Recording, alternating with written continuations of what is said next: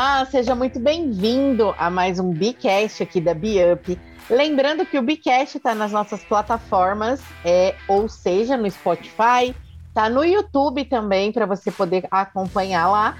E para os nossos alunos do programa Biflow, está na nossa plataforma educacional.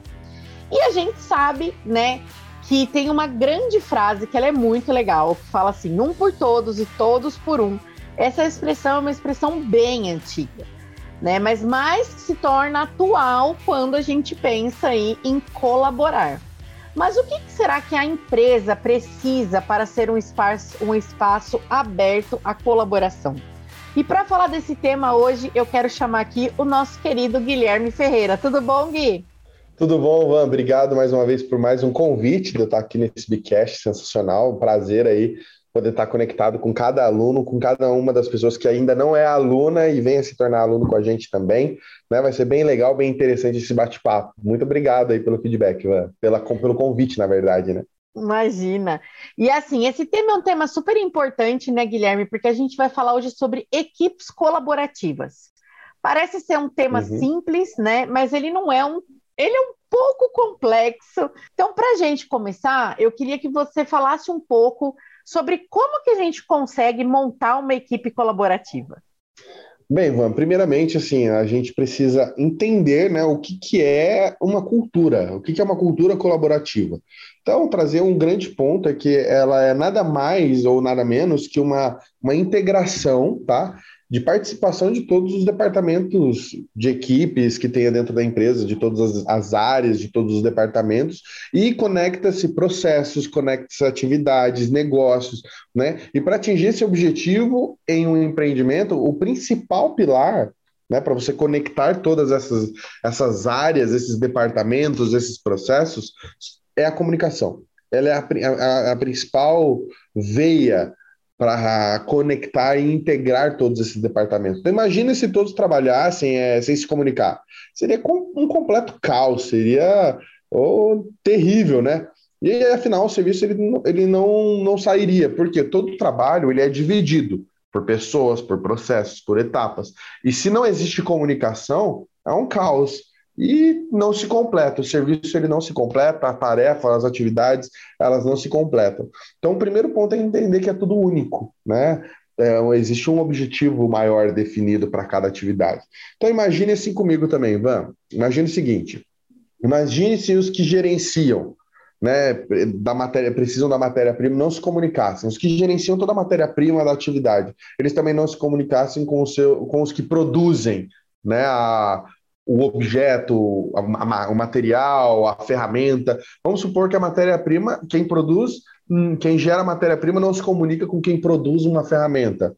Com certeza, os procedimentos eles não aconteceriam, não poderiam ser feitos, não existiriam. Né? Então, a partir desse exemplo, fica nítido o quanto é importantíssimo né, a comunicação entre todos na equipe. Assim, são, é, elas não são construídas somente por profissionais, tá? Mas as equipes elas têm um trabalho muito muito em conjunto também com clientes, com parceiros, com fornecedores, com todas as pessoas no geral. Então, basicamente, resumindo, é a cultura, é uma cultura. É, Guilherme, assim, né? É, a cultura colaborativa é super importante nas empresas, como você acabou de citar.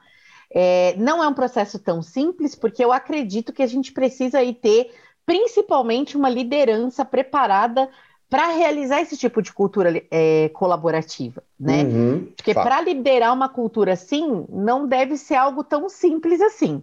Uhum. Então, eu queria que você explicasse para o pessoal, né, que qual que é a principal diferença que a gente tem hoje, né, entre uma liderança tradicional e uma liderança colaborativa. Porque se as pessoas querem implantar uma cultura colaborativa, isso tem que partir da liderança, né? Uhum. E a uhum. liderança ela precisa ser colaborativa.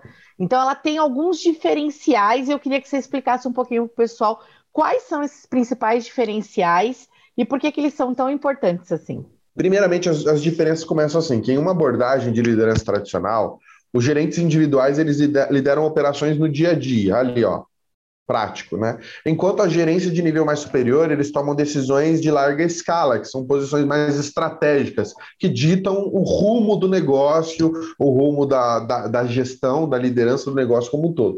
Nesse modelo, a, as informações elas podem esporadicamente fluir, né, a partir do topo principalmente, né, e geralmente compartilhadas com as equipes mais amplas. Isso é muito comum. Por outro lado, né, em um modelo de liderança colaborativa, as organizações elas operam como comunidades, daí não existe essa verticalização de comunicação.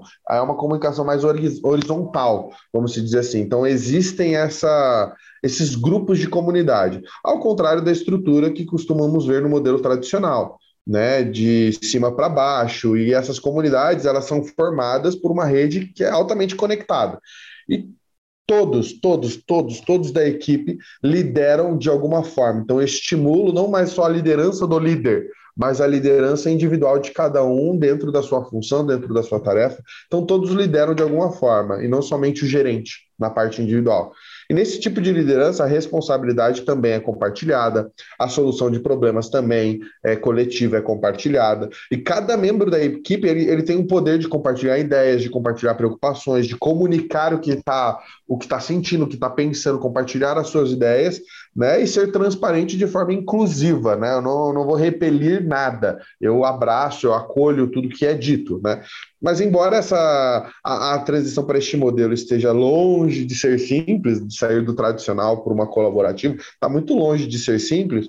Um jeito fácil de entender o núcleo né, da liderança colaborativa é enxergar a liderança como cultura e não puramente como uma função individual, mas entender que liderar é cultura e não só porque eu tenho um cargo, mas a liderança tem várias outras vertentes, inspiracional, próxima, conectada, é, estar atento ao primeiro a ouvir, saber fazer, o exemplo. Então, várias coisas que um líder precisa ter e não só um título, né? Nossa, Guilherme, é muito interessante essa visão. É, realmente ela não é, não, não me parece ser algo tão simples assim, mas é algo que realmente traz muito resultado para a empresa. E você pode, é, no, assim, queria que você desse assim o passo a passo, né? Como é que a gente faz para implantar uma cultura colaborativa? Vamos lá, Van. Existem alguns passos, né? Existem alguns processos. Então, o primeiro ponto é que a liderança ela precisa ser eficiente. Né? Então, assim como, como a comunicação entre todos é importante, a cultura colaborativa também é necessário que haja o seguinte: que haja um líder, fato, né? E que ele dá a última palavra na decisão dos projetos. Ele ouve, recebe, acolhe, mas ele que dá a direção final do projeto, do serviço, da atividade que vai ser realizado.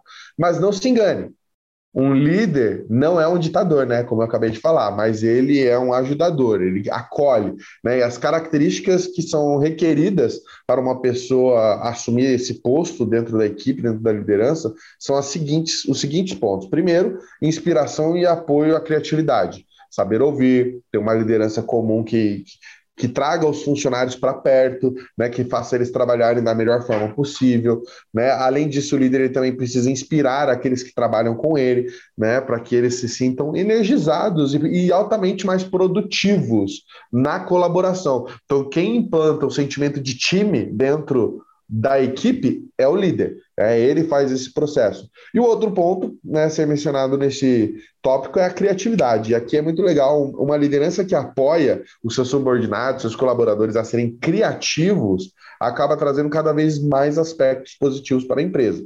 Então, esse é o primeiro ponto: inspiração e apoio na criatividade. O segundo que eu quero trazer é a flexibilidade.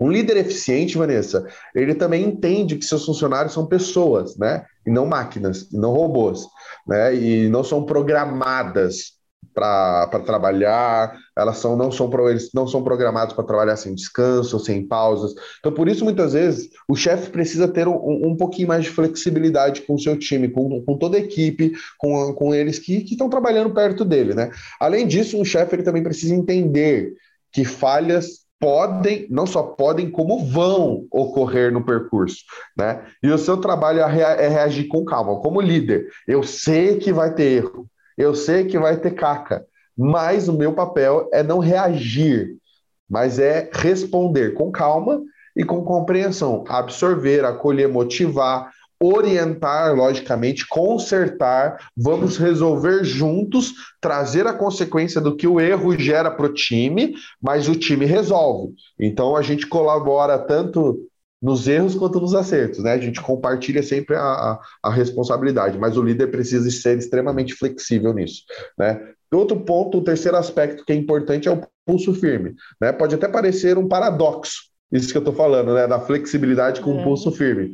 Mas um bom líder, ele precisa também ter um pulso firme, principalmente na maioria dos casos. Por quê, Van? Porque ele é quem decide, como todos os processos que acontecem de serviço, produto e tudo mais, quem decide é ele. Né? E no final, a responsabilidade por tudo, no final, é do líder.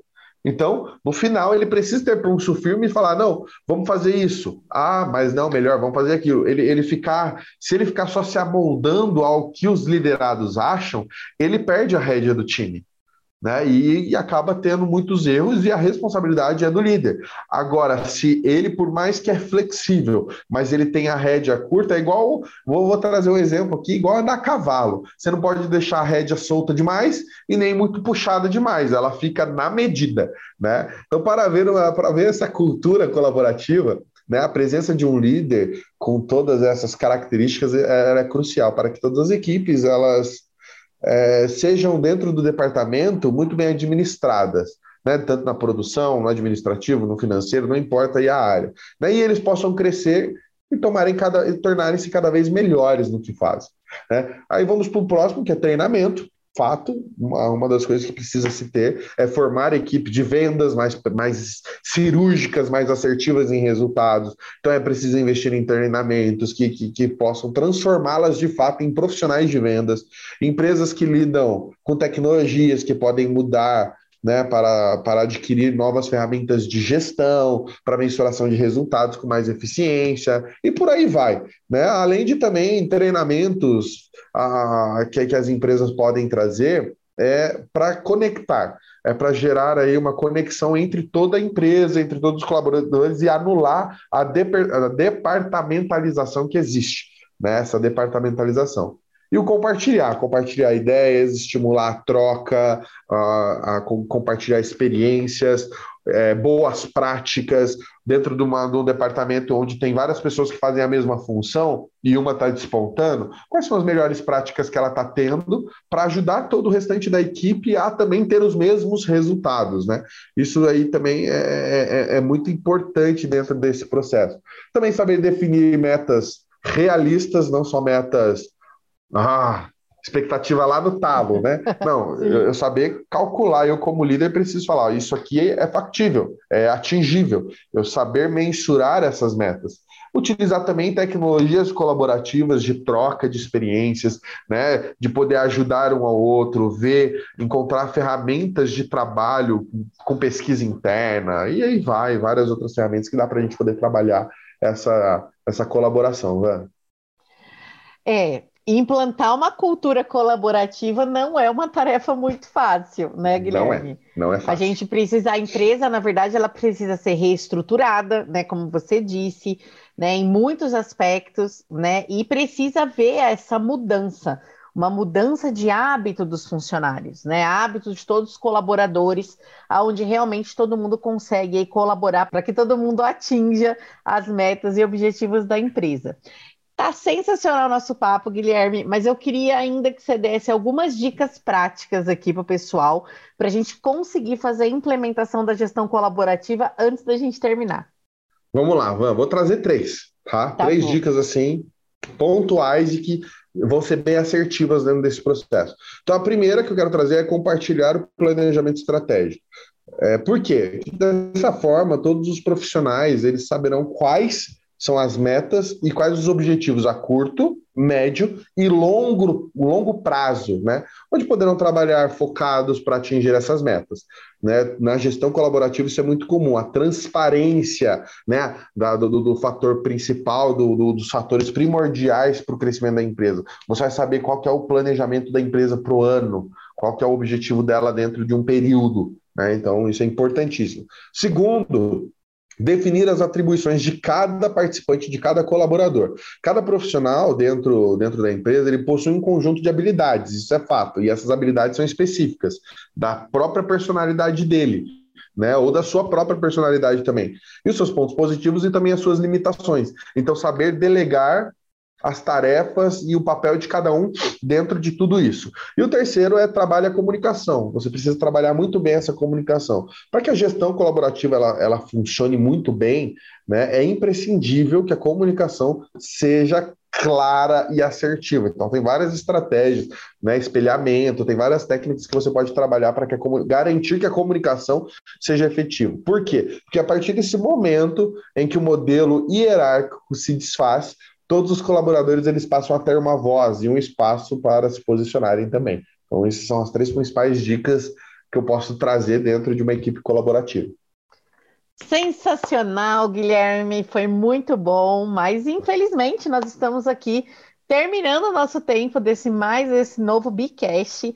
A semana que vem nós temos um outro Bicast também sensacional. Acompanhe a gente aqui. E se você quer saber mais como desenvolver melhor seu time, como liderar melhor seu time, como vender melhor, como trabalhar a parte emocional, a parte comportamental, venha conhecer o nosso programa Biflow, né, Guilherme?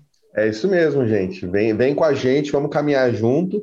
E se você não quer perder nenhum Bicast, né, Van? É importante você seguir a gente aqui no canal, né? Dar um like e clica no sininho, porque daí você vai receber sempre as notificações de cada vez que sair um Bicast novo, você é notificado e você recebe a informação e não perde por nada. Então, só seguir o canal, clique no like, quiser deixar comentário e clica no sininho para você não perder nada.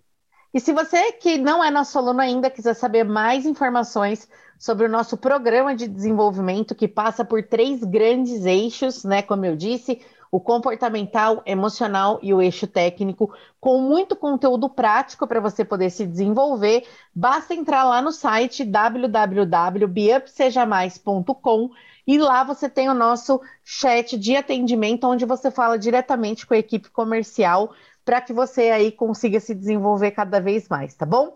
Muito obrigado, Guilherme. Eu que agradeço. Um grande beijo, pessoal. Até mais. Seja mais, seja Biup, ó. Pra cima. Pra cima, galera. Tchau, tchau. Tchau.